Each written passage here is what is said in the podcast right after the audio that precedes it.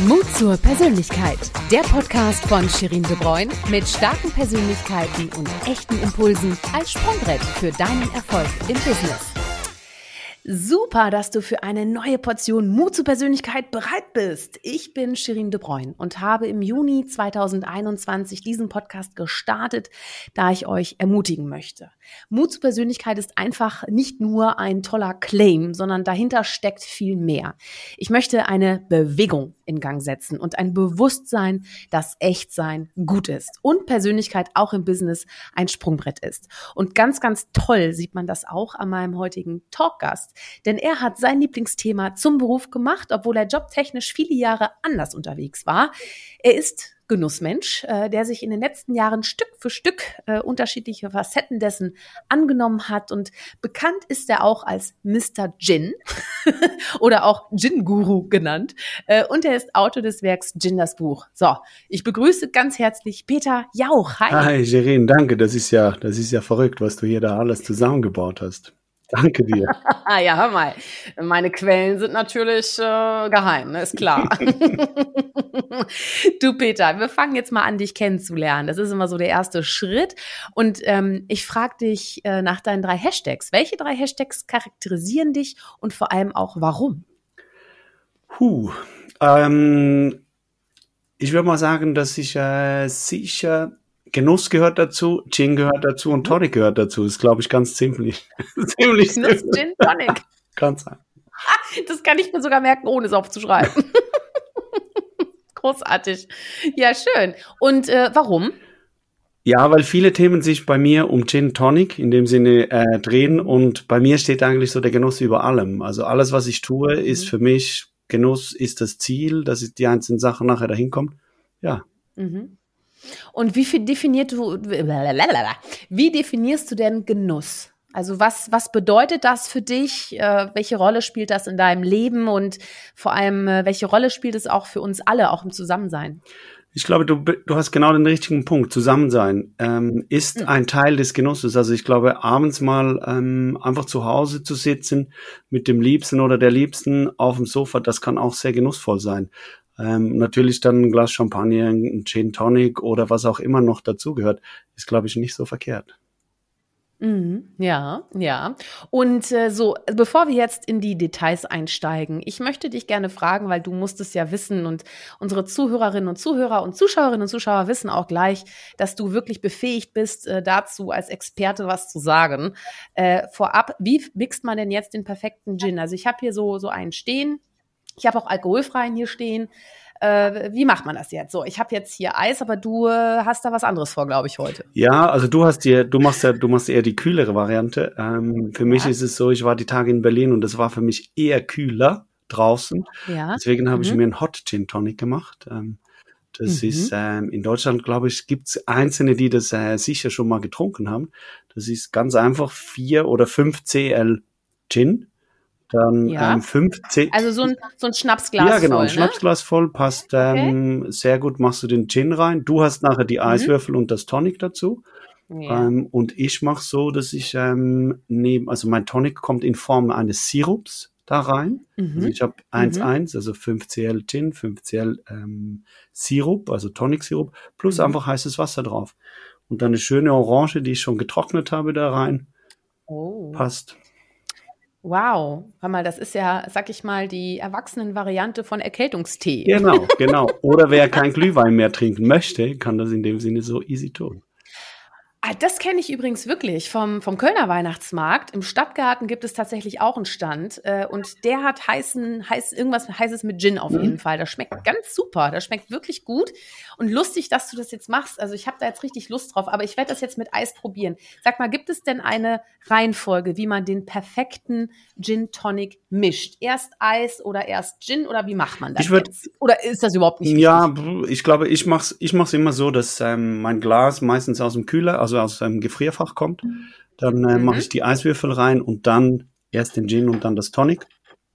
Okay. Ähm, ich mache jetzt die Eiswürfel da rein. Wie viel Eis macht man so viel, da rein? wie du reinpacken kannst. Alles. Alles, okay. was du hast. Alles, Alles was du hast. Jawohl. Okay, dann kommt wie viel rein? 5 CL, eben dein Schnapsglas, 4 oder 5 CL, wie man es dann gerne mag. Und dann Ist das auch okay, wenn ich jetzt den alkoholischen mit dem unalkoholischen mische? Natürlich ist es okay. Der, der Punkt ist, ich glaube, dass ähm, es geht immer um den Geschmack jedes Einzelnen. Und ähm, mhm. ich sage nicht, was dir schmecken muss und was dir schmecken darf. Das ist, äh, das ja. ist eben auch Genuss, wenn Menschen zu mir kommen und sagen, ja, ich mag eigentlich gar kein Gin Tonic, aber ich mag ähm, äh, Spiritosen trinken und beispielsweise Sanddorn ähm, und mhm. äh, als Aroma, dann gibt es gibt Gins, die mit Sanddorn verarbeitet sind. Also das heißt, es gibt auch für diese Menschen einen Gin, den sie dann eben auch mhm. gerne trinken. Das Ding ist, weißt du das, ich muss ja noch hier ein bisschen mit dir sprechen und wenn ich jetzt einen Gin Tonic in purer, in purer Fassung trinke, dann habe ich so ein bisschen die Befürchtung, dass ich gleich lalla, weißt du? Nee, Deswegen nee, nee, für mich jetzt nee, nee, du bist ja Profi, du bist ja auch Profi. Ja, ja, ja, aber äh, also es ist jetzt auch Wochenende, das muss ich jetzt auch zu meiner, zu meiner Verteidigung sagen. So, jetzt komme ich mal ganz kurz zum Tonic. Äh, welches Tonic sollte man nehmen? Äh, welches ist eher nicht empfehlenswert und vor allem wie viel? Ähm, es ist so, dass du der, der perfekte Gin oder die perfekte Gin Tonic Mischung ist ein Viertel ähm, Gin und drei Viertel Tonic. Okay. Das heißt, mhm. ähm, wenn du einen Tonic nimmst, das viel Zucker hat, dann, mhm. also du hast jetzt, äh, du hast jetzt einen Indian Tonic, sehe ich, von Fever Tree. Du bist irgendwo bei, ich glaube, so bei plus minus 7,5, 8 Gramm Zucker pro 100 äh, Milliliter. 7,4. Du bist richtig gut. Und ja. Ähm, ja, das ist, das sind so, wenn man hingeht und Coca-Cola beispielsweise als äh, Referenz nimmt, da bist du bei neun bis elf, je nach Land, wo du drin bist, wenn du den mhm. Zuckeranteil mhm. hast. Und jetzt überleg mal, du hast 7,4 Gramm und Coca-Cola 9. Ähm, das ist ziemlich mhm. nah. Also in der, in der Wahrnehmung wissen wir, seit wir Kinder sind, dass Cola süß ist. Dass aber Tonic mhm. süß ist, wissen wir, nehmen wir nicht, nehmen wir so nicht bewusst wahr. Und trotzdem ist es. Bitterstoffe da auch so drin. Ja, klar, sind, natürlich. Ne? Die, die übertünchen ja, ja. gewisse Sachen oder die, die, ja. die lenken deinen Geschmack auf eine falsche Fährte. Und das ist natürlich da super spannend. Ich nehme gerne Tonics, die bei fünf, vielleicht sechs Gramm Zucker sind oder so teilweise okay. gar noch ein bisschen runter. Oder eben auch mhm. einfach auf Soda. Also ich trinke sehr gerne Gin Soda, weil du hast dann, der mhm. Gin ist dann unverfälscht und da merkst du genau. eben auch, was der Distiller geleistet hat. Und das ist halt dann auch mhm. cool. Okay, also ich stoße jetzt einmal mit dir an. Cheers. Cheerio, äh, heiß und kalt, genau. sehr schön, vielen Dank. ich habe jetzt keinen Rosmarinzweig oder irgendwas. Mache ich auch gar nicht rein. Also das ist wirklich so, nee. mache ich nicht rein, weil wenn du was reinmachst als Garnitur, die übertüncht alles. Also das heißt, der, mhm. wenn du einen Rosmarinzweig reinmachst, der schmeckt der Gin einfach nach Rosmarin. Das ist egal, ob der dann ähm, im Gin-Destillat das mitverarbeitet hat. Mhm. Also kannst auch mhm. bei Hendrix beispielsweise mal einen Rosmarinzweig reinmachen. Der Gin schmeckt nach Rosmarin und nicht nach Gurke. Ja, ja, ja. Ist sehr dominant. Das stimmt, das stimmt. Ich mag das manchmal ganz gerne, aber Alles gut. du bist ja auch so ein Typ, du magst ja auch gern das Pure, ne? Ähm, warum Gin? Warum hast du dein Leben jetzt dem Gin gewidmet? Ja, das, uh, das ist, das sind verschiedene Sachen, die dazugeführt haben. Also es sind, ähm, ich habe, ähm, du hast vorher gesagt, ich habe verschiedene Sachen in meinem Leben getan und ich habe vor allem Medien gemacht. Ähm, mhm. Ich durfte für Red Bull durfte ich dann sehr, sehr oft auch in Wien im Hotel für mehrere Tage, für mehrere Wochen sein.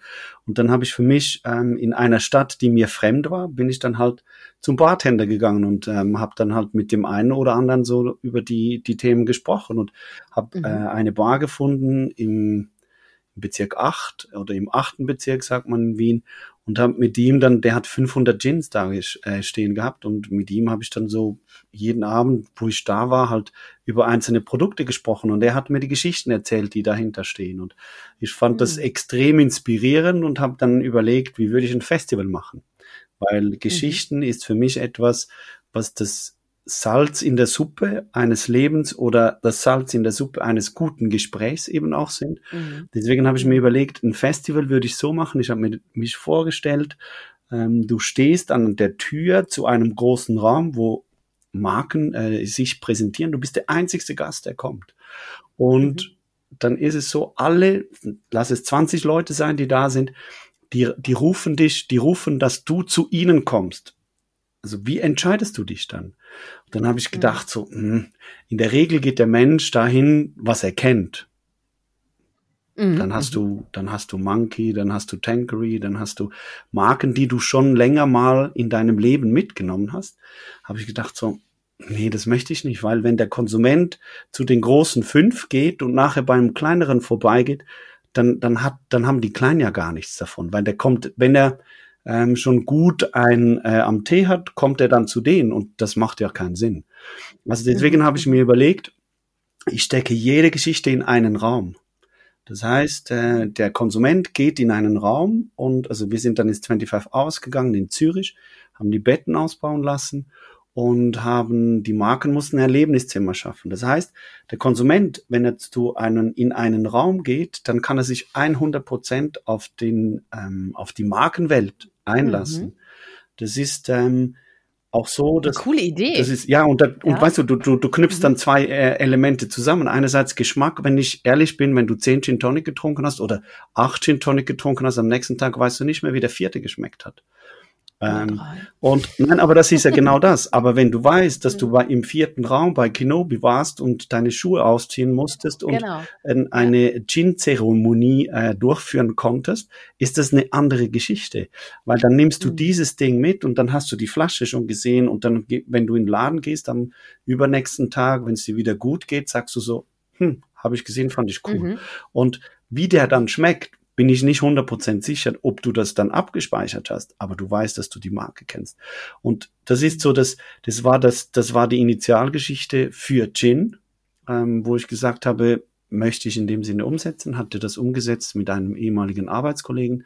Und ähm, das war so der Startschuss für ja. dich, dass du dann auch gesagt hast, so jetzt mache ich das Ganze auch beruflich. Ja, das war erst so nebenher, das war noch gar nicht äh, mhm. wirklich fokussiert. Aber mhm. nachher ist dann ähm, der Verleger gekommen von dem einen Verlag und meinte so zu mir, wir würden gerne, dass du ein Buch reviewst, weil ich habe viele Medienkonzepte in dem Sinne erstellt und äh, mit ihm auch schon mhm. das eine oder andere äh, Buchthema besprochen. Und dann durfte ich ein Buch reviewen und der Autor hat dann für die zweite Auflage, die er hätte abgeben müssen, das Buch nicht mehr abgegeben. Leider. Also er hat das Manuskript nicht abgegeben. Dann bin ich dann hin und habe gesagt, wisst ihr was, ich mache euch ein Buchkonzept. Und zwar äh, zu Gin, aber anders. Und alles, was ich tue, es soll so sein, dass es genussvoll Erlebnisse sind. Und ähm, dann habe ich mir zu vorgenommen, ein Erlebnisbuch zu machen. Und das ist es natürlich, wie, wie kannst du ein Erlebnisbuch schaffen? Das ist nicht ganz so trivial. Und ich glaube, es ist mit, es ist ähm, mit der Fotografin und dem Buchdesigner ziemlich gut gelungen, zusammen zu dritt, dass wir das so hinkriegen. Weil mir geht es auch da wieder darum, dass die Leute Geschichten sehen. Und ein Coffee Table Buch gab's zu Gin nicht. Ich bin mit einem mhm. Kochbuch zum Verlag gegangen und habe gesagt, diese 300 Seiten würde ich gerne als Gin äh, umsetzen. Und da habe ich einzelne äh, Musterseiten mitgebracht, wie das dann sein kann. Ähm, und mhm. ja, ich glaube, wir sind, wir sind okay unterwegs mit dem. Im Ende November kommt die zweite Auflage auf den Markt. Jetzt bekommen wir endlich unser Papier, weil das ist im Mai bestellt worden und das ist äh, na Wahnsinn, na Wahnsinn. Aber sag mal, okay, also ähm, was hast du denn vorher gemacht, dass man dann einmal so diesen Change besser verstehen kann? Äh, du warst ja vorher auf der anderen Seite sozusagen ähm, und nicht äh, Autor deines eigenen Buches. was hast du vorher alles gemacht? Was hat dich dann zu dem gemacht, der du heute bist? Ja, ich habe, ähm, ich fand Medien immer schon cool. Also ich fand Journalismus als ähm, Jugendlichen schon, ähm, schon sehr gut und ähm, ich habe als ganz, ganz früh habe ich äh, für ähm, die lokale äh, Sportzeitung den einen oder anderen Artikel schreiben dürfen. Fand dann aber so, dass mein Deutsch geht so ist. Ähm, und dann. Na, der Schweizer Akzent ist doch ganz schön, oder? ja, klar. Das ist der, und das ist aber, das kommt dann eben auch noch. Ähm, als Schweizer, wir können Hochdeutsch zwar sprechen, aber schreiben ist dann nochmal eine andere Geschichte. Also jeder von meinen Texten, die ich schreibe, die nach Deutschland gehen, muss meine Freundin erst lesen. Sie ist, äh, sie ist, äh, sie ist Hamburgerin ähm, mhm. und, und sie liest wirklich jeden Text und ich werde besser ich werde besser, aber ich merke dann teilweise, die, die, es sind teilweise so Schweizer ähm, Angewohnheiten, die ich reinschreibe. Und eben dann kam es dann so, ich bin dann, ähm, was war das, wo ich studiert habe, ähm, habe ich äh, beim Verlag gearbeitet. Und äh, das war so da gab es noch New Nachrichtenmagazine. Also wir hatten so für das Fokus der Schweiz habe ich damals gearbeitet mhm. ähm, und habe da so meine ersten Schritte gemacht im Marketing. Ähm, und da lernst du ja für Medien arbeitest du immer für zwei verschiedene Zielgruppen. Einerseits hast du den Leser und auf der anderen Seite den Inserenten. Und ich habe den Leser betreut. Also mein Ziel war es, Leser dazu zu gewinnen als erste Aufgabe bin dann später ähm, bis zu, also habe den Verlag dann mal gewechselt und hatte dann mal 13 Zeitschriften, wo ich Marketing, Business Development online ähm, verantwortet habe. Das war eben da, wo auch der AT-Verlag dann in das gleiche ähm, Konstrukt drin äh, reingehört, wo ja das Buch erschienen ist. Und ähm, habe da damals ähm, Special Interest Zeitschriften geführt, also wo ich ähm, die die Entwicklung mhm. gemacht haben. Das ist jetzt auch schon über zehn Jahre her. Wir waren mitunter die ersten, die Videos. Ähm, wir hatten geblockt von Messen und so weiter. Also so das Thema, ähm, wie kann etwas ähm, zu einem Konsumenten kommen? Ähm, war so so ein mhm. bisschen meine Aufgabe. Habe damals ähm, ein Kochmagazin mitgehabt, also im Marketing und ähm, das ist so die Schweizer, sage ich jetzt mal, die Mutti, die alle in dem Sinne kennen. Das ist Anna-Marie Wildeisen. Ich habe mit ihr oft stand ich ähm, am Herd und kochen und essen und eben genießen ist halt einfach mega cool. Du hast vorher gesagt, puristisch, ja. Also wenn ich meine, äh, wenn du im Sommer äh, frisch gereifte Tomaten hast und da brauchst du ein bisschen Salz drauf und mehr nicht. Und das ist einfach mhm. dann einfach großartig, was du da bekommst. Ähm, und das ist dann geblieben. Also ich habe dann verschiedene andere Sachen gemacht, eben dann zum Schluss dann bei Red Bull. Ähm, Bergwelten als ähm, das Schweizer Konzept durfte ich dann schreiben. Es gab das Deutsche und das Österreichische schon. Und die haben aus Wien raus das nicht ähm, getraut äh, umzusetzen. Und deswegen habe ich das damals so gemacht und immer das Denken so in den Zielgruppen denken und und ähm, mhm. eher so, ich sage immer, lieber mögen alle 50-Jährigen, die Gin Tonic trinken, mich wie, ich glaube, ich bin nicht der hipste Typ. Also weißt du, wenn einer 22 ist, ja, der, der findet mich nicht mehr so cool, glaube ich. Weiß ich jetzt nicht. Weiß ich jetzt, muss ja nee, auch muss nicht. ich nicht. Aber weißt du, ne, aber ich finde es halt total spannend, weil ähm, du hast ja natürlich vorher schon immer die Welt des Genusses quasi mit dabei an Bord gehabt. Ähm, aber du warst immer, sag ich mal, der, der Rahmenschaffer. Jetzt ist es ja andersrum. Jetzt ist es ja so, dass du die Inhalte schaffst für das Thema Gin beispielsweise. Ähm, was hat sich da für dich verändert? Also auch von der Persönlichkeit her. Also es ist ja jetzt einfach auch eine andere Rolle, die du hast. Ich kann mir auch vorstellen, dass es einige gab, die sagen, oh, jetzt kommt da noch so einer daher, der irgendwie denkt, dass er von Gin eine Ahnung hat. Äh, so was, wie, wie war dieser Change auch für dich? Von äh, Journalist zu Autor und eben dein eigener Chef sozusagen. Ja, es ist, ähm, ich habe ja wie soll ich sagen, der, der Punkt, dass du, du musst dich ja ins Zentrum nachher stellen. Also das ist ja, ich habe ja den, die Rahmenthemen, die mache ich ja nach wie vor, wenn ich Festivals mache. Mhm. Da, da, da, da baue ich den Rahmen für andere. Und trotzdem muss ich nachher, wenn ich äh, über Gin erzählen möchte, da muss ich ja mich nach vorne stellen und sagen, okay, ich erzähle jetzt etwas auch zu Gin. Das ist schon, ich bin natürlich Leute, die mich kennen, ähm, ich kann sehr ähm, viel erzählen. Ich kann auch ähm, ziemlich schnell sprechen. Das ist nicht das Problem. Das kriegen wir Schweizer auch hin. Und zwar ohne Punkt und ohne Komma. Es gibt gewisse Themen, wo das eben genauso äh, funktioniert. Und trotzdem ist es so, ich bin eher eine zurückgezogene Person, die, die erst wartet und guckt, bis der Moment da ist wenn ich Leute neu kennenlerne. Ich bin nicht der, der voll drauf geht. Das ist so der Punkt, was man was ich merke, ich muss es mehr tun, um dass ich ins Gespräch komme mit gewissen Sachen. Weil du mhm. sagst es, über Gin erzählen so viele Leute irgendwas und es gibt sehr viele gute davon. Also es ist nicht so, dass ich jetzt hingehen würde und sage, ich bin der Einzige, der weiß, wie es funktioniert. Ich weiß nicht alles, das ist definitiv so. Ich kenne nicht alle Gins, die es auf dieser Welt gibt. Ich habe nicht alle Destillationsverfahren bereits selber mitgemacht. Ich weiß, dass die einzelnen Sachen, wie sie funktionieren, wie sie gehen. Ich habe selber eine Rezeptur, habe ich heute noch nicht gemacht. Ich würde, ich mhm. wüsste, mhm. wie ich die einzelnen Sachen tun würde, aber ich möchte keinen Gin machen, weil das ist nicht, mhm. weil ich möchte Plattformen bauen, ich möchte über Gin erzählen können und wenn ich heute mit einem eigenen Produkt kommen würde, finde ich, ich fände mich nicht mehr cool. Wenn ich irgendwie. Du hättest auch nur deine eigene Geschichte, ne? Es ist halt schon spannend in dem Themenfeld, wenn es so viel, weil ich meine, im Endeffekt haben ja auch die verschiedenen Geschichten dich zu dieser Faszination Gin gebracht, ne? Und äh, sind, sind in Erinnerung geblieben sozusagen, ne? Ich finde, das ist ein echt mutiger Schritt äh, gewesen und äh, wir kennen uns ja über Sigi. Genau, richtig, genau. ne? Ich habe dich ja kennengelernt, weil du Gin das Buch geschrieben hattest und da hattest du ja auch ein bisschen was über Siegfried Gin äh, mit reingepackt. Und ähm, dann haben wir uns ja wieder gesehen. Das war noch gar nicht vor so langer Zeit, vor einigen Wochen. Mhm. Da habe ich äh, eine Online-Konferenz moderiert und du warst da einfach mal mein, äh, äh ja, wie nennt man das? Mein Wer wird Millionär-Partner. Genau, genau. Der Günther, der Günther konnte nicht, da musste ich herhalten. Richtig, der Peter ja auch musste dann halt eben ran, ja. Und, äh, und habe dir sehr, sehr viele auch persönliche Fragen gestellt. Ähm, ich werde sie jetzt nicht wiederholen, aber äh, so ein bisschen habe ich mich natürlich inspirieren lassen. Und wir haben ja das Thema Mut zur Persönlichkeit. Und da würde ich am Anfang gerne von dir wissen, wie definierst du Mut für dich? Mut hat sehr vieles mit Tun zu tun, aus meiner Sicht. Also, dass man einfach getraut, etwas zu machen. Und mhm. ähm, es kann sein, dass man den einen oder anderen Fehler macht dabei oder es noch nicht so weit ist, um das es geht.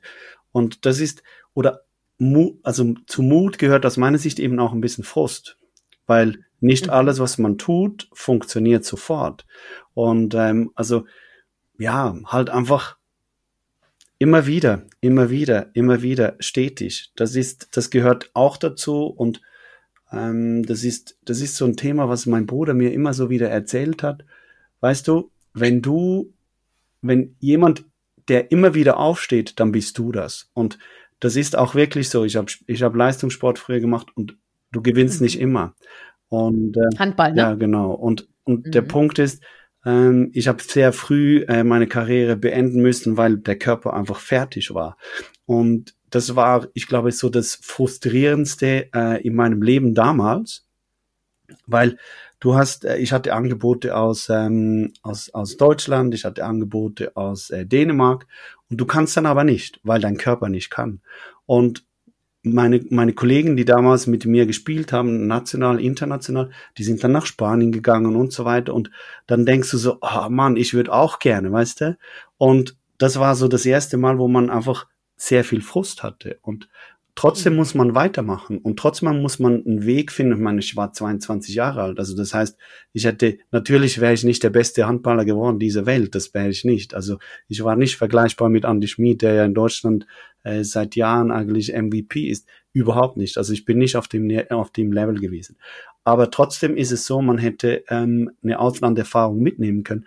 Und mhm. ja, Mut ist immer wieder. Und wie bist du denn persönlich damit umgegangen, dass du keine Handballkarriere äh, machen konntest? Ich meine, du warst 22, hast du gesagt. Wie, wie hast du dich da aufgerappelt oder was hat dir da Kraft gegeben oder auch eine neue Orientierung oder Perspektive? Ich habe dann studiert. Also ich habe dann mhm. ähm, ähm, studiert, also Betriebswirtschaft studiert und habe ähm, gesagt, okay, jetzt mache ich was anderes und äh, mhm. versucht dann Weg äh, in die Richtung dann auch zu gehen und ist dann ich glaube, wenn ich heute zurückgucke, ist es auch gelungen. Also, weil das, was ich heute bin, hat auch mit Sport zu tun.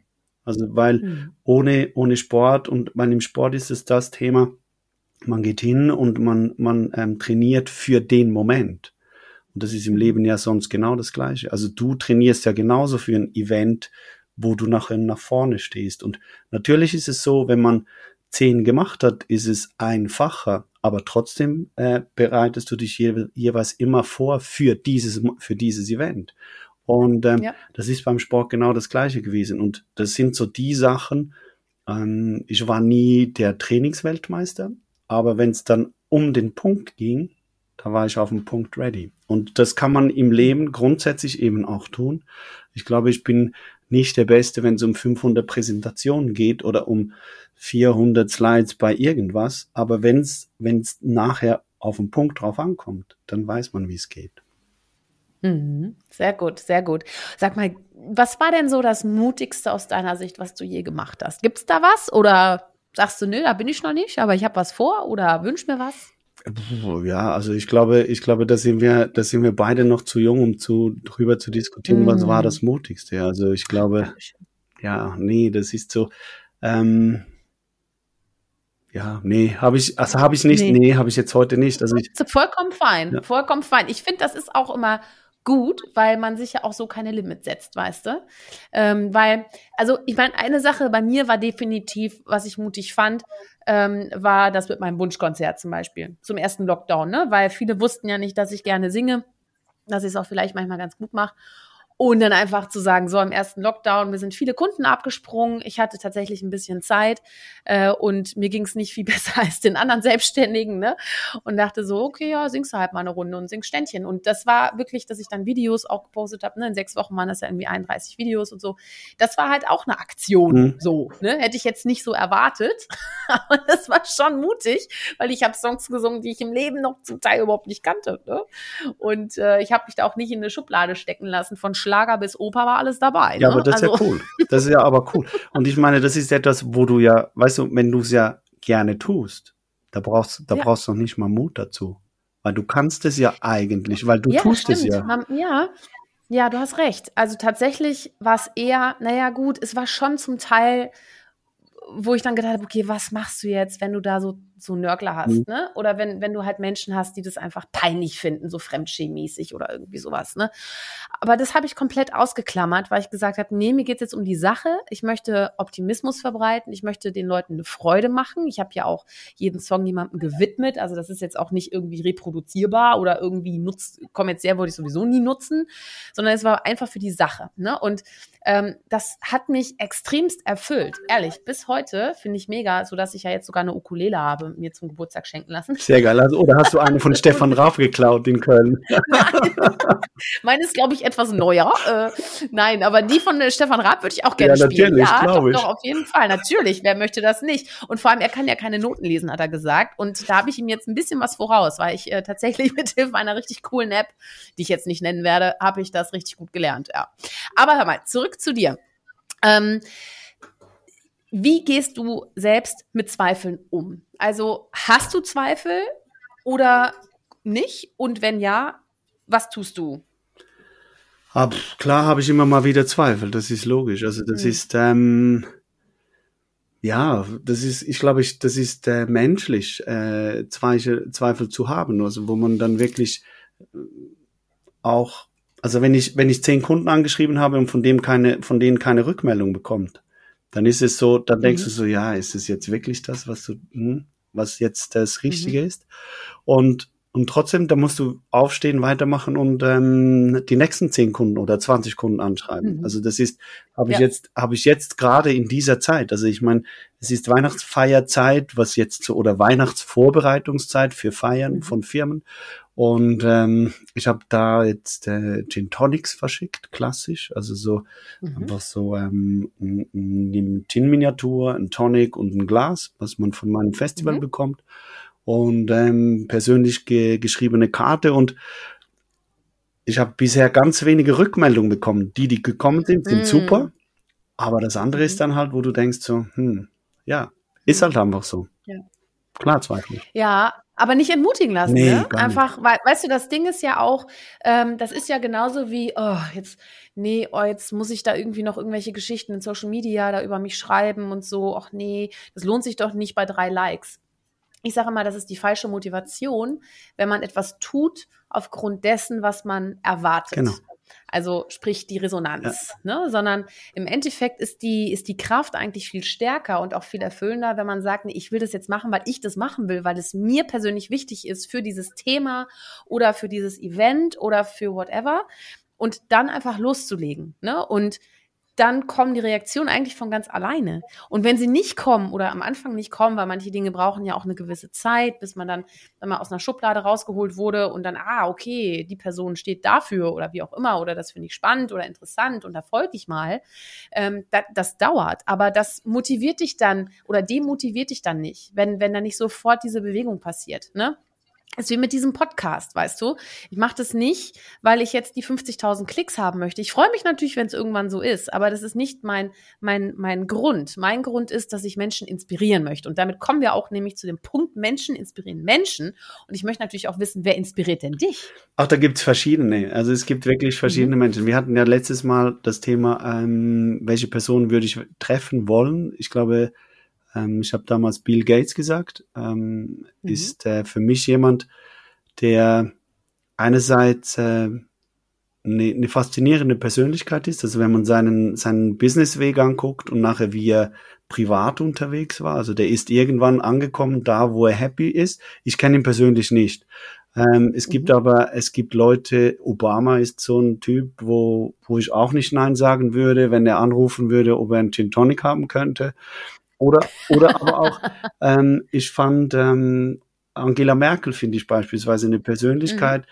also was die für Idioten teilweise um sich gehabt hat und wie ruhig die immer geblieben ist. Und das ist, ähm, ich bin ja nicht in der deutschen Politik aktiv oder sowas, aber ich fand, was die Frau in den 16 Jahren geleistet hat, ähm, eigentlich großartig. Wenn ich, wenn ich hingucke und sage so, ja, also coole Entscheidungen hat die teilweise oder nicht alles coole Entscheidungen hat die treffen müssen. Klar ist es nicht so, dass die alles richtig gemacht hat, aber trotzdem sie als Person ist nie unfreundlich gewesen. Sie als Person war nie in den schwierigsten Momenten ähm, irgendwie so schnippisch oder sowas. Ähm, also man hat das nie gesehen und ähm, natürlich geht die, braucht die Frau Schlaf, die braucht Essen, die braucht auch ich glaube auch Zuneigung und alles, alles das gehört dieser am Ende des Tages genauso ein Mensch wie du und ich. Und mhm. ähm, ich habe ähm, vor ein paar Wochen hatte ich ähm, so so Clubhausgeschichten, wo ein Freund, wo ich mit einem Freund gemacht hatte, da hatte gesagt, ja, wem würdest du am liebsten einladen? Und da habe ich gesagt, eigentlich mhm. Angela Merkel. Egal, ob mhm. sie dann Bundeskanzlerin ist oder nachher. Also ich würde die auch in zwei Jahren in Hamburg treffen wollen. ist überhaupt kein Problem, weil ich finde die mhm. mega cool. Mhm. Du hast ja auch gerade deinen Bruder genannt, ne? Dass du von ihm auch was gelernt hast. Hast du denn auch jemanden so in deiner näheren Umgebung oder auch gerade so im Bereich Gin, der dich besonders fasziniert? Ja, im, im Bereich Gin gibt's natürlich ganz viele. Also das ist, also mhm. ich meine, ich habe Leute getroffen wie, wie ein Jared Brown, der ist eben gerade ausgezeichnet worden für sein Lebenswerk in der Spiritosenindustrie. Ich habe ähm, ich hab Alexandre Gabriel getroffen, der seit 30 Jahren ähm, erst Cognac, dann Gin und ähm, Rum produziert. Ähm, ich habe seine Distille besucht, die er jetzt diesen, diesen, also vor drei Wochen eröffnet hat. Ich habe ihn im Sommer besuchen dürfen. Das ist, der Typ ist verrückt, also positiv verrückt. Ähm, oder auch, ich meine, die, die Jungs von, von Siegfried, das sind Freunde von dir, das sind auch so, ähm, sie haben, was die geschaffen haben aus dem ganz wenigen, wo sie heute stehen, die sind nicht vergleichbar mit Jared Brown und nicht vergleichbar mit Alexandre Gabriel, aber trotzdem ihr Weg, ähm, den Mut zu haben, etwas zu tun und zu sagen, weißt du was, wir tun es einfach, ähm, weil wir es mhm. machen wollen. Und da gibt es so viele, also im Bereich Gin, und das ist nicht nur Gin, sondern Spiritosen allgemein, ähm, da gibt's Leute, das ist einfach nur, da kannst du dich setz dich hin, nimm was auch immer du gerne trinken magst und hör denen einfach mal zu. Ja. Apropos zuhören, dann kann ich ja mal einen kleinen Seitenhieb geben und zwar äh, Folge 3 im Podcast ist ja mit den Rheinland Distillers, mit äh, Gerald und Raphael. Deswegen unbedingt reinhören. Also erstmal hier zu Ende hören und dann, und dann wechseln. Sehr schön. Ja, spannend, weil äh, du hast mir eine Frage vorweggenommen, denn ich wollte dich ja fragen, mit wem würdest du am allerliebsten einmal einen Gin Tonic trinken? Würdest du tatsächlich Angela Merkel sagen oder würdest du nochmal Ich weiß, dass die nur Weißwein trinkt. Also von dem her weiß ich das. Ja, zum Beispiel, ich würde ja unglaublich gerne mit Barbara Schöneberger einen Gin Tonic trinken, aber ich weiß auch, dass sie kein Alkohol trinkt, aber da habe ich ja jetzt auch eine Lösung. Ja, klar, natürlich. natürlich. ja, naja, mal gucken, ob ich das irgendwann mal schaffe. Ja, ich glaube, du schaffst es eher, bevor ich irgendjemand. Nein, das ist so. Also ich glaube, weißt du, wenn ich jetzt nur eine Person auswählen könnte, ich wüsste gar nicht, wen ich nehmen würde. Ich wüsste es wirklich ja. nicht. Also es gibt. Also in diesem Moment würde ich gerne mit dir einfach einen Gin Tonic das trinken. Ist sehr, weißt das du? ist sehr, das, so, das ist sehr ich nett. Jetzt. das mache ich jetzt so. Du, ich würde mit dir gerne noch mal einmal über deine, über deinen Change sprechen, ne? Von, von, sag ich mal, angestellten Journalisten hin zu ähm, Autor deines eigenen Werkes, selbstständig und so weiter. Mhm. Was denkst du? Also du bist, wirst ja jetzt auch als Mensch so ein bisschen als, als Marke auch wahrgenommen. Ne? Und äh, welche Rolle spielen denn auch Menschen für Verlage? Also geht es wirklich nur um den Verlagsnamen oder geht es auch wirklich jetzt immer mehr um Menschen? Weil worauf ich so ein bisschen hinaus will, ist, dass ich die These habe, dass ähm, die Persönlichkeiten selbst irgendwann wichtiger werden wie die Unternehmensmarke als solche. Ähm, was denkst du darüber? Bin ich absolut bei dir. Also das ist etwas, mhm. ähm, im Sport ist es ja schon so, dass man heute, wenn du einen Nachwuchssportler anguckst, ähm, geht es nicht nur darum, was er für eine äh, Leistung bringt, sondern teilweise auch, was er für eine äh, Followerschaft auf Instagram oder auf den Social Medias allgemein hat. Ähm, da geht es definitiv um, um Namen. Also wenn, wenn, wenn jemand, der ähm, schon lange in einem Thema unterwegs ist, mit, die, mit seinem Namen dahin kommt und dem Verlag sagt, ich mache ein Buch für euch, ist es was anderes, wie wenn Peter Jauch daherkommt. Ähm, weil ich bin am Anfang mit einzelnen Sachen, wo ich hingehe und sage, okay, Peter Jauch soll eine Marke sein. Für was steht denn Peter Jauch? Peter Jauch steht eben für Genuss. Peter Jauch steht für Erlebnis ähm, und momentan vor allem für Gin und Tonic. Ähm, aber es gibt auch andere Themen, die da problemlos reinkommen. Ich habe äh, die Tage mit äh, verschiedenen Bartendern gesprochen am BCB in Berlin wo wir. Ähm, BCB ist übrigens Barkonvent Berlin, für alle, die es nicht kennen. Das ist eine sehr, sehr große oder die äh, Fachmesse auch für Barkultur. Das ist richtig, genau. Und da haben wir, da sind, da waren die, ich sage mal, die besten Bartender Deutschlands waren da und ich habe mit Einzelnen mich unterhalten und ich würde gerne mit ihnen zusammen ein Buch machen, weil ich bin nicht immer nur äh, Peter Jauch weiß alles, sondern ich gehe hin und sage, ich hätte doch ein Thema, wo wir irgendwo platzieren können. Deswegen ich spreche mit Verlagen genau über solche Themen nachher, weil ich kann die Klammer bilden und die Einzelnen machen dann wirklich so die das, was sie cool finden. Also der eine hat mir äh, gesagt, ja, also pff, er wäre bei dem Projekt mit dabei, aber ein eigenes Buch dazu würde er im Leben nicht machen wollen. Mhm. Und das ist natürlich dann cool, weil es gibt für, für einzelne Themen gibt auch in der Barindustrie noch keine Bücher. Und ähm, wenn die besten fünf und ich mit denen die Klammer machen kann, warum nicht? Ja, das klingt super. Ich meine, im Endeffekt, ich ziehe ja auch mit dem Podcast eine große Klammer, nämlich in 100 Wochen 100 Köpfe. und dann habe ich eine geballte Armee, die alle für das Thema Mut zur Persönlichkeit stehen und Teil meiner Bewegung werden sozusagen. Aber das machst du, das ist halt total schlau, weißt du, weil ähm, ich sage immer, die, der Mehrwert entsteht immer durch den, durch den Mix der Klänge ne, ist wie im Orchester. Man hört nicht so gerne immer nur die ersten Geigen, sondern das, was man hören möchte, ist das Zusammenspiel des Orchesters. Und das ist ja genau das. Ne? Du kannst natürlich selbst entscheiden, ob du die Geige bist oder die Oboe oder äh, das, die Trompete, wie auch immer aber eben zu kombinieren und dann erzeugst du halt eben einen Ohrwurm, den man wirklich gerne lauscht. Ne? Und und äh, wir, wir erleben das ja auch sehr stark, äh, wenn wir jetzt über Storytelling zum Beispiel in, in Social Business Networks äh, sprechen. Ähm, ich finde das persönlich viel spannender, andere zu, zu integrieren in dem, was ich schreibe oder auch, ne, auch mit dem Podcast habe ich natürlich wöchentlich da eine Möglichkeit, das auch so, den Rahmen auch so zu setzen. Was ich halt, weißt du, vor allem auch diese Kombination, sich zu überlegen, okay, welche Frage könnte ich jetzt stellen und wer könnte sie zum Beispiel beantworten, ist zum Beispiel auch schlau. Es hat natürlich dann auch Netzwerkeffekt, wenn man eben nicht immer die Antworten alleine sucht und beantwortet, weil die Perspektiven sind ja auch das, was so wichtig ja, natürlich. ist. Natürlich, und du lernst jedes Mal, wenn du ähm, eine Antwort bekommst, lernst du was Neues mit dazu. Also das ist ähm, egal, was man tut. Also wenn ich zum Gin bei einem Distiller vorbeigehe, dann lerne ich wieder seine Sicht kennen.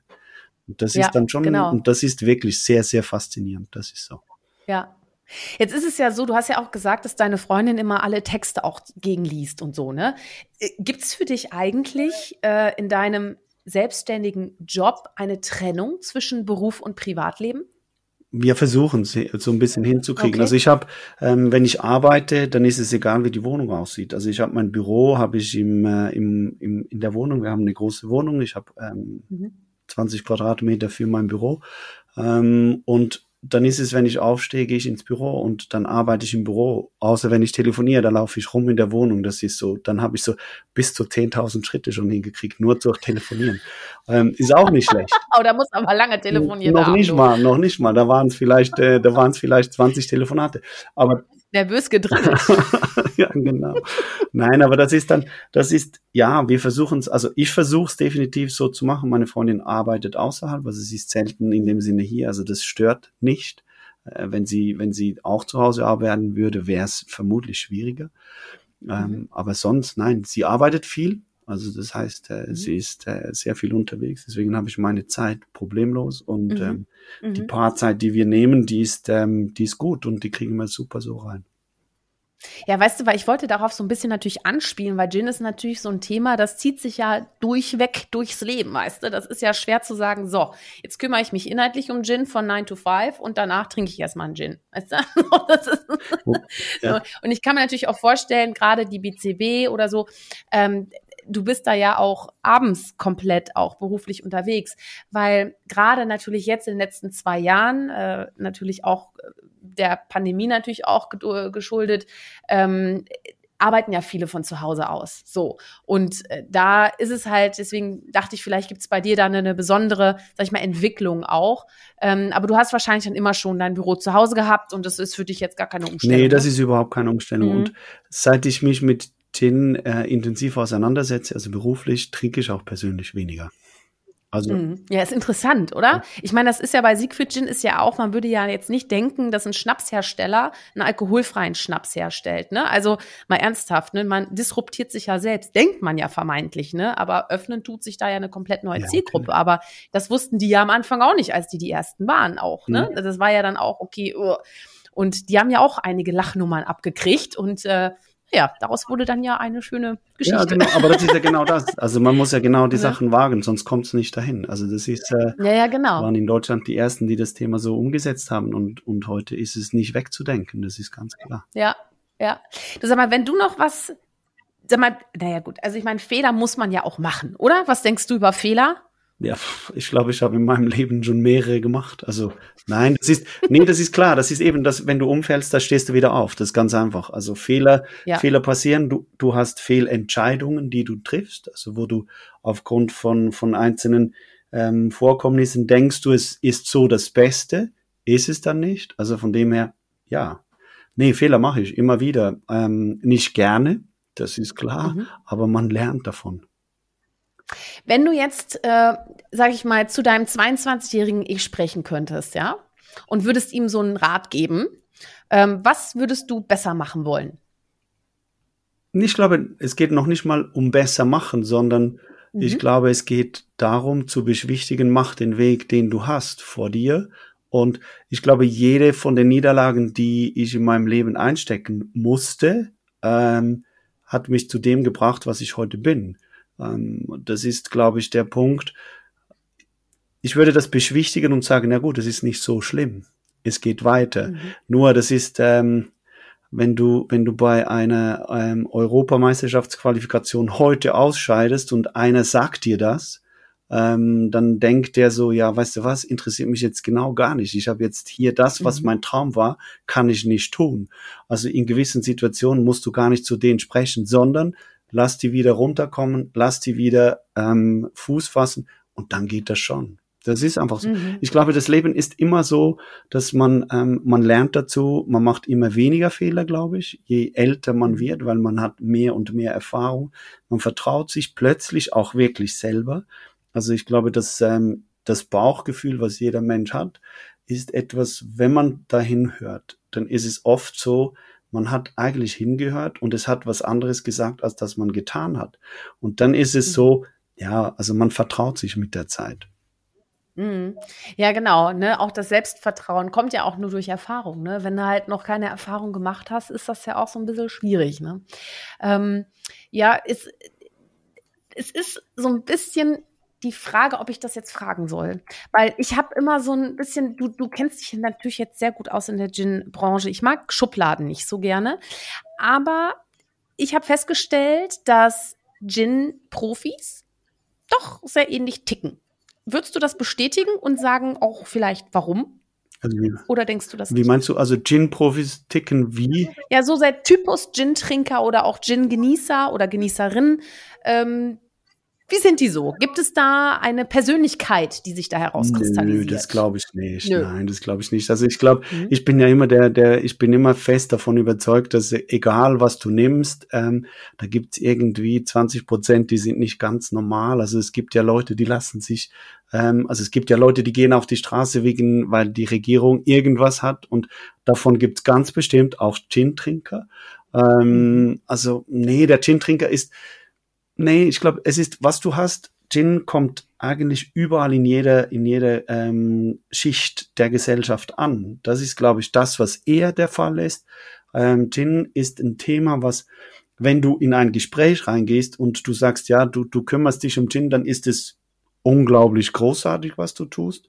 Ähm, weil dann hören dir plötzlich alle zu und da musst du, ja. und da musst du das, das musst du noch nicht mal laut sagen, sondern dann mhm. plötzlich, das finde ich auch immer so cool, wenn man eher leise spricht und die Leute dann mhm. das Thema, was sie spannend finden, ähm, dann hört dir jeder zu. Und dann ist plötzlich jedes mhm. Gespräch rundherum ist dann weg. Deswegen, ich würde den Gin-Trinker nicht charakterisieren, sondern der Gin verbindet eigentlich alles, was man haben möchte. Mhm.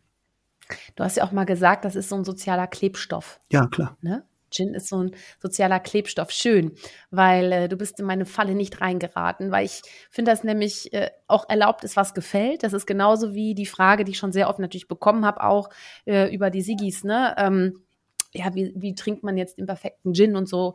Nee, da gibt's keine Regel. Denn jeder ist so individuell, also auch mit seiner Persönlichkeit, was er mag, was er nicht mag, äh, zu welcher Uhrzeit er es mag. Ne? Erlaubt ist, was gefällt. Und vor allem schön, dass du auch gesagt hast, es ist wirklich für alle Schichten. Weil es ist kein Elite-Thema. Gin ist kein Thema für die Elite, oder? Nee, es war es auch nie. Also das ist, da wo Gin herkommt, Gin war immer der, war immer der Alkohol für die, für den Pöbel. Also das ist die mhm. einfachste herzustellende Spirituose und bodenständig. Ja, das war, und das hat aber auch eine ganz dunkle Zeit gehabt, also wo du, mhm. ähm, wo Gin damals äh, in England so ein bisschen, äh, was war das, 15., 16. Jahrhundert, also das war, mhm. da sind teilweise mehr Kinder gestorben an Gin-Vergiftungen, ähm, oh ähm, wie das zur Welt mhm. gekommen sind. Also das ist schon nicht eine coole Geschichte. Also heute kannst du nach wie vor, ähm, wenn du Spiritosen trinkst, ähm, ich glaube, in Indien ist die Qualität teilweise noch nicht wirklich so. Blind, tot, mhm. alles möglich. Ist heute in mhm. Europa unvorstellbar, aber war so. Und mhm. ähm, nein, Gin war immer, war immer das äh, eher vom Pöbel. Mhm. Jetzt bist du ja, hast du ja auch gesagt, jemand, der auch die leisen Töne mag, der auch mal gerne leise Geschichten erzählt, der auch vielleicht ein bisschen introvertierter ist und vielleicht nicht immer so haudegenmäßig so ab in die Mitte. Zeitgleich aber bist du ja jemand, der, ähm, sag ich mal, die, die Punkte verbindet und die Persönlichkeiten auch, beziehungsweise auch der Netzwerker bist. Wie sehr ist das anstrengend für dich oder fühlst du dich da wohl oder weiß nicht, gibst du dir selber einen Schubs, dass du sagst, so, nee, jetzt bei der BCB, da muss ich jetzt ran und da muss ich mich jetzt mal, oder wie, wie läuft das bei dir, um, um auch dein Netzwerk mitzunehmen? Ja, in der Regel ist es so, ich mache mir Termine. Also ich gehe zu den mhm. Leuten hin, ich kenne viele Leute, äh, wenn ich mit denen gesprochen habe, ist es meistens kein Thema. Wenn ich auf Events alleine bin, es kann sein, je nach, je nach äh, Verfassung, ob ich dann wirklich Leute kennenlerne an dem Abend oder eben nicht. Ähm, mhm. Ich bin auch schon rein und dann wieder raus, weil ich gedacht habe, nee, fühle ich mich heute nicht so, dass ich irgendwie ähm, offen bin. Und da gibt es aber Abende, wo ich nachher zehn Leute kennengelernt habe, mit denen ich nachher mich wieder treffe und so. Also das ist wirklich unterschiedlich.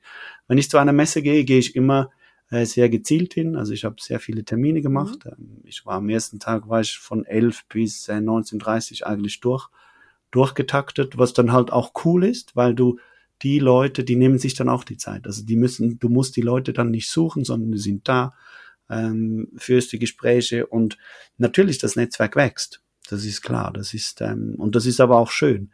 Und immer wieder mhm. Leute zu treffen, die du vor, ich sag so, pro Jahr lerne ich so 100, 150 Leute neu kennen.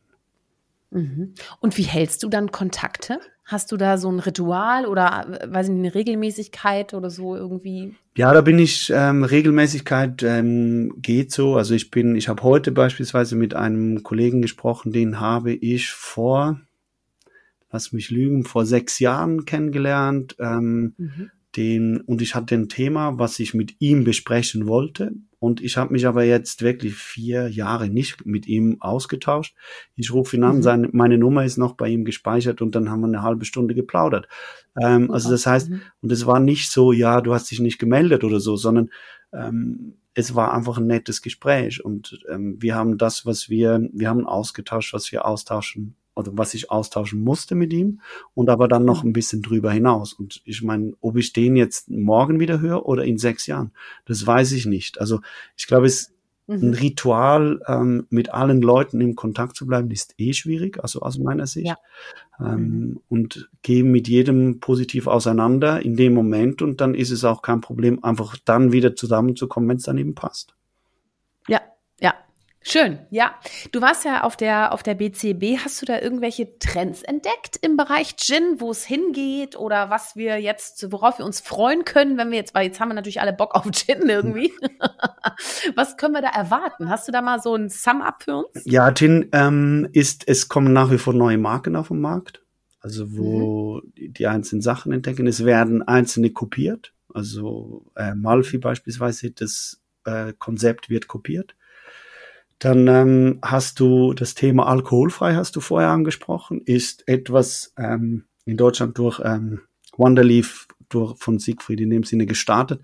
Da kommen ganz viele, also wo es dann eben nicht nur eine Gin-Ersatzgeschichte gibt, sondern eine Rummerschatzgeschichte oder dann eine Wodka-Whatever-Geschichte. Also das ist dieses Thema. Weil der Healthy Lifestyle von den Leuten ist natürlich da. Also der, der Trend geht mhm. dahin, dass die Leute weniger Alkohol trinken. Ähm, da gibt's auch unterschiedliche Herangehensweisen von den Marken. Also wenn man hingeht und sagt, ähm, die, die, die Marke Heymans ist eine Marke, die seit, also sind die Vorgänger vom, also Vorgänger war Beefeater und äh, Heymans ist heute immer noch Familienbesitz, also vom Vorvorgänger. Und äh, die haben gesagt, wir werden immer Alkohol produzieren. Also das heißt, sie haben ähm, das so gebaut, dass ähm, du weniger, also 80 Prozent weniger im Glas hast, Alkohol. Äh, das heißt, sie haben einen Gin äh, destilliert, der extrem geschmacksintensiv ist. Da brauchst du einen Fingerhut voll um dass du einen Gin Tonic mhm. hast, geschmacklich und der funktioniert, der ist ein bisschen nachgesüßt und alles. Wenn man das, wenn man das auseinandernehmen würde. Ähm, aber du hast geschmacklich funktioniert es genauso. Ähm, oder wenn man eine ganz große Marke anguckt, wie eben wie Beefeater, die haben gesagt, für Spanien machen wir den Markt so, dass wir 20 Prozent Alkohol reinmachen. Also die haben so ein Light-Produkt mhm. gemacht, weil mhm. die ganze Welt mhm. trinkt oder isst Light-Produkte. Ähm, mhm. Das ist ein Thema, was ich ähm, gesehen habe. Und sonst ist der, viele Marken gehen hin und bauen äh, neue Flavors ein. Also das ist, äh, also weißt du. Ist das dann noch Gin? Natürlich, aber ja, natürlich, ja. ja, ja, klar, aber de, ja, du brauchst mhm. Wacholder und ein bisschen was. Und ähm, dann gibt es solche, die äh, in den letzten 20 Jahren nie groß was gemacht haben und plötzlich haben sie sieben neue Produkte da, weil dann das eine ist dann eben mit Basilikum, das andere ist dann mit Zitrone, das nächste ist dann was immer und das geht in die Richtung. Also ich glaube, ähm, Gin kann man nicht mehr neu erfinden. Ich glaube, ähm, es gibt, klar, gibt es Produkte, die heute 250 ähm, Euro kosten, die Flasche. Aber wenn ich ehrlich bin, es ist dann äh, oft schwierig. Es kommt darauf an, in welche Verpackung das sie daherkommt. Wenn sie natürlich in einer super schönen Porzellanflasche daherkommt, klar, dann weißt du, die Porzellanflasche mhm. kostet mhm. viel.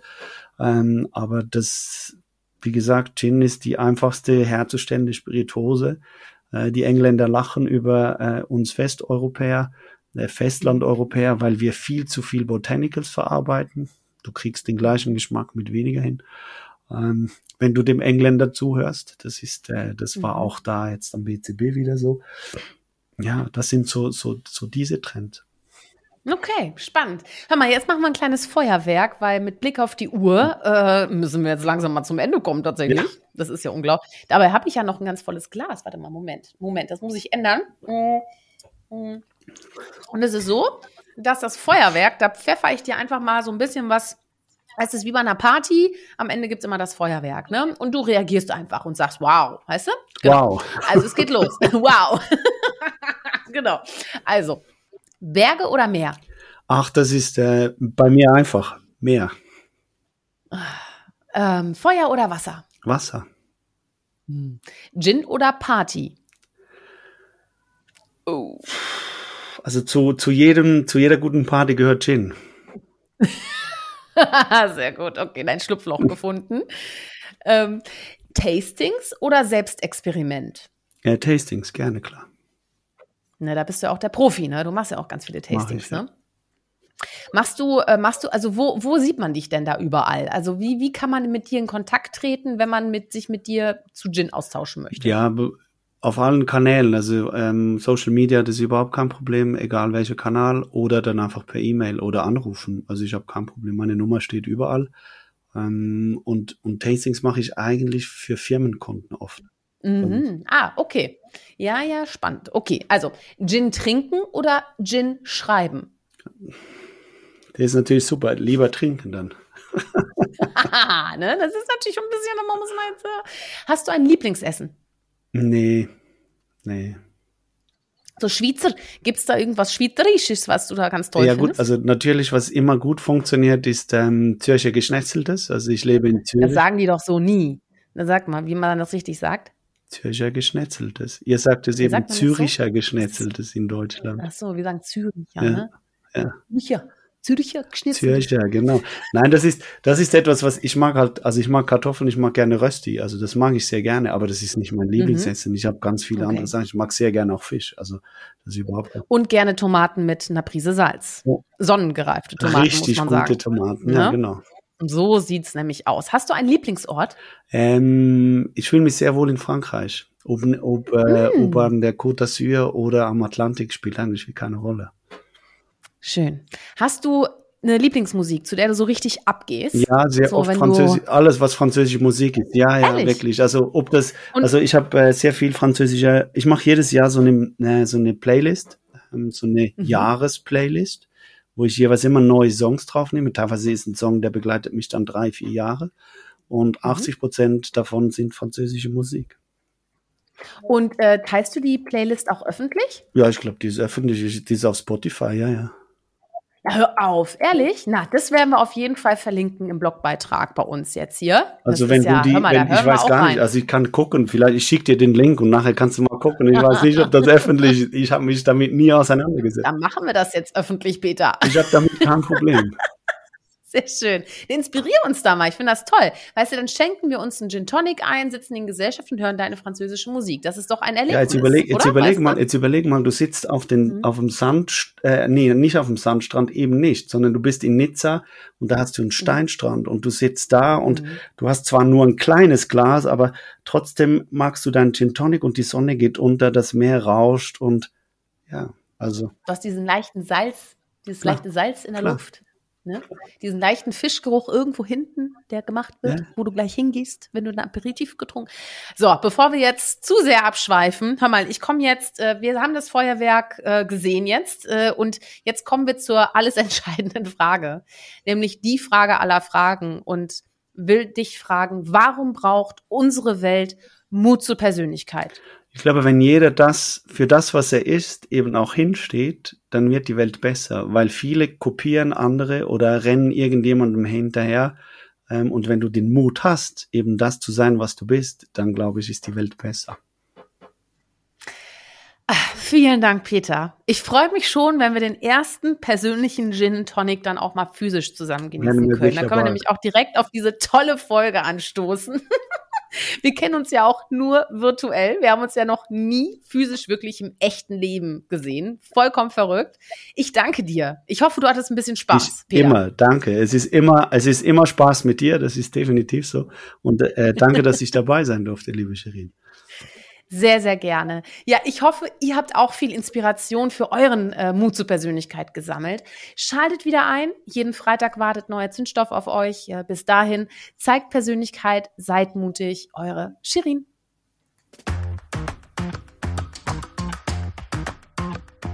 Hol dir deine Portion Mut zur Persönlichkeit. Alle Folgen zum Podcast findest du unter www.mutzupersönlichkeit.de als Video bei YouTube und bei allen gängigen Podcastdiensten.